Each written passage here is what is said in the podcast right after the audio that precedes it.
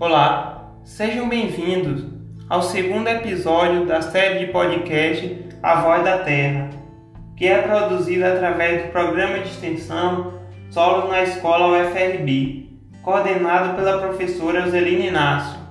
Eu me chamo Sidney Silva, sou graduando em Tecnologia em Agroecologia pela Universidade Federal do Recôncavo da Bahia. Com essa série de podcast, o nosso objetivo é continuar as atividades de sensibilização e popularização do conhecimento sobre solo, de modo remoto, em tempo de pandemia do Covid-19, através da produção e divulgação de podcasts. No primeiro bloco dessa série, nós estávamos falando sobre matéria orgânica do solo. No último episódio, falávamos sobre a origem desses materiais. No episódio de hoje, o tema é constituintes da matéria orgânica do solo. A matéria orgânica do solo, a MOS, possui uma composição extremamente complexa, em função da mistura de diferentes compostos e a grande variedade de processos naturais de degradação e síntese que ocorrem na sua formação. Os principais constituintes da matéria orgânica do solo são o carbono, que varia de 52% a 58%, o oxigênio, que varia de 34% a 39%, o hidrogênio, que varia de 3,3% a 4,8%, e o nitrogênio, que varia de 3,7% a 4,15%. As frações orgânicas do solo podem ser estabelecidas com base em diversos critérios de localização, composição química ou grau de estabilidade do material orgânico. Desse modo, alguns modelos têm sido propostos, visando separar os diversos componentes da, da MOS.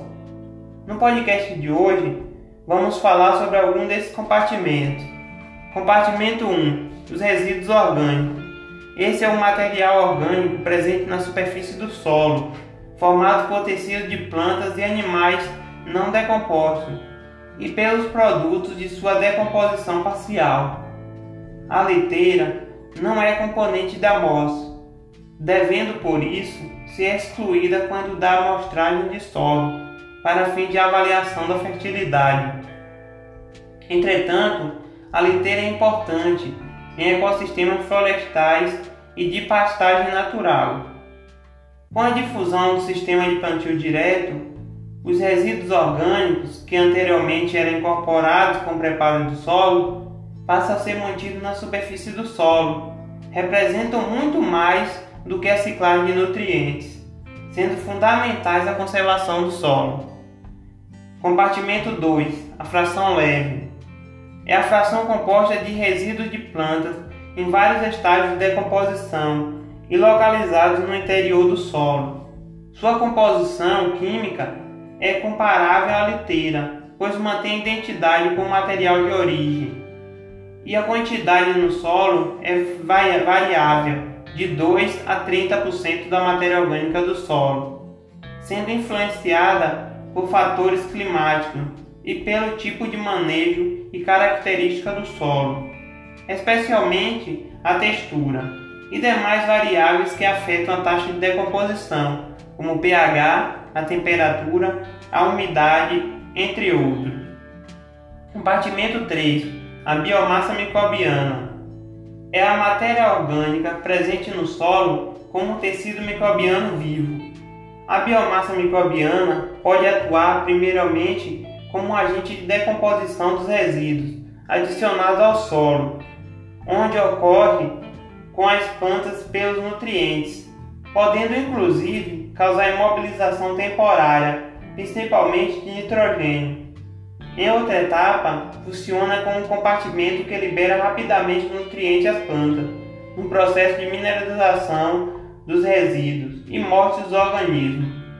Em geral, corresponde de 2 a 5% da morte total. Em sistemas agroecológicos de produção agrícola, a biomassa microbiana é favorecida pelo aumento do teor de MOS, devido ao não revolvimento do solo, à ênfase da rotação de cultura e à implantação de plantas de cobertura do solo. bem como o aumento da biodiversidade. Compartimento 4. Substância não única ou biomolécula. Deste grupo fazem parte diversos compostos orgânicos que se encontram no solo e que pertencem a conhecidas classes bioquímicas, como carboidratos, aminoácidos, gorduras, resinas e os ácidos orgânicos de baixo peso molecular.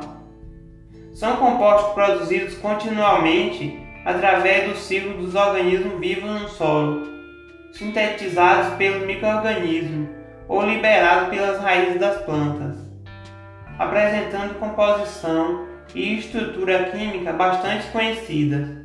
São exemplos de biomoléculas de ácidos orgânicos simples os ácidos cítricos, ácidos opiláticos, os aminoácidos, glicina e lisina, os carboidratos monossacarídeos, como glicose, galactose e polissacarídeos, como a hemicelulose e a celulose.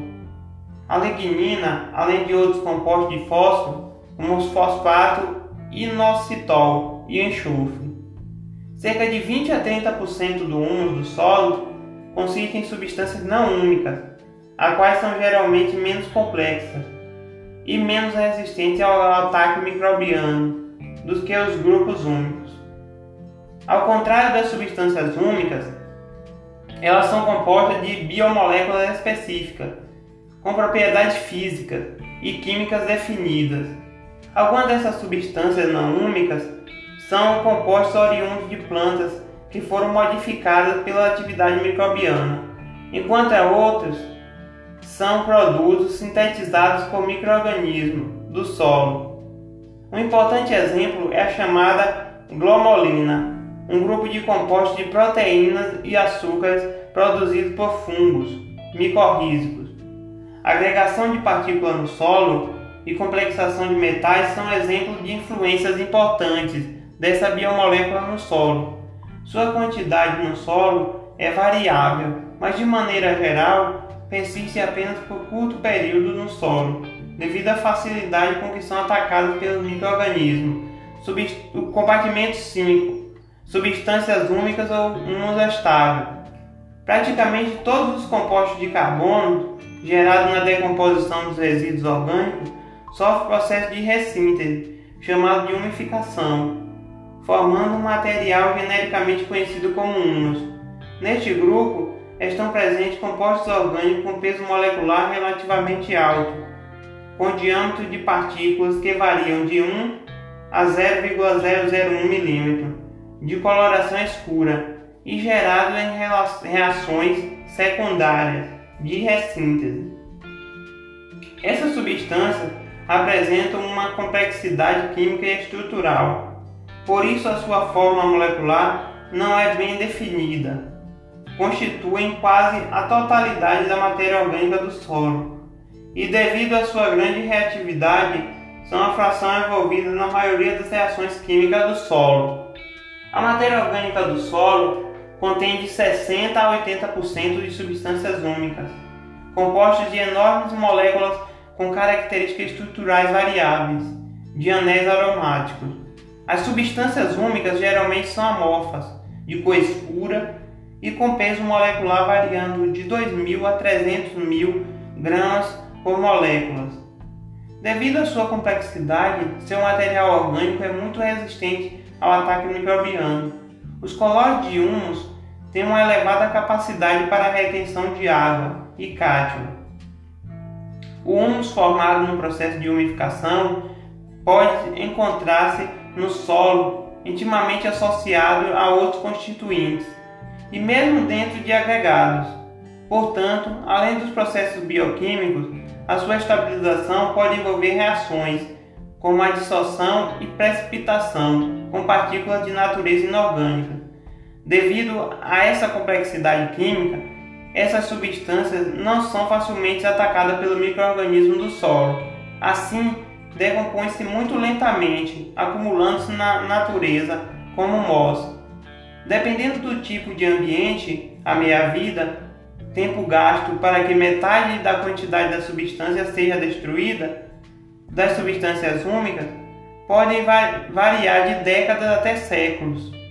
O termo substâncias úmicas também é usado com um nome genérico e operacional para descrever materiais e frações obtidas com base em características de solubilidade da MOS em meio ácido e alcalino. O fracionamento químico da MOS utiliza-se ácidos e bases, permite separar a matéria orgânica do solo em três frações principais, com distintas características físico-químicas: a alumina, uma fração insolúvel em meio alcalino, o ácido úmico, material orgânico que pode ser extraído do solo e é solúvel em meio alcalino, mas insolúvel em meio ácido, e o ácido fúvico, material orgânico que permanece na solução após a extração em meio alcalino e remoção de ácidos úmicos pela acidificação da solução. Por hoje ficamos por aqui, mas no próximo podcast continuaremos a nossa conversa para entender de que forma a matéria orgânica pode atuar melhorando a qualidade do solo.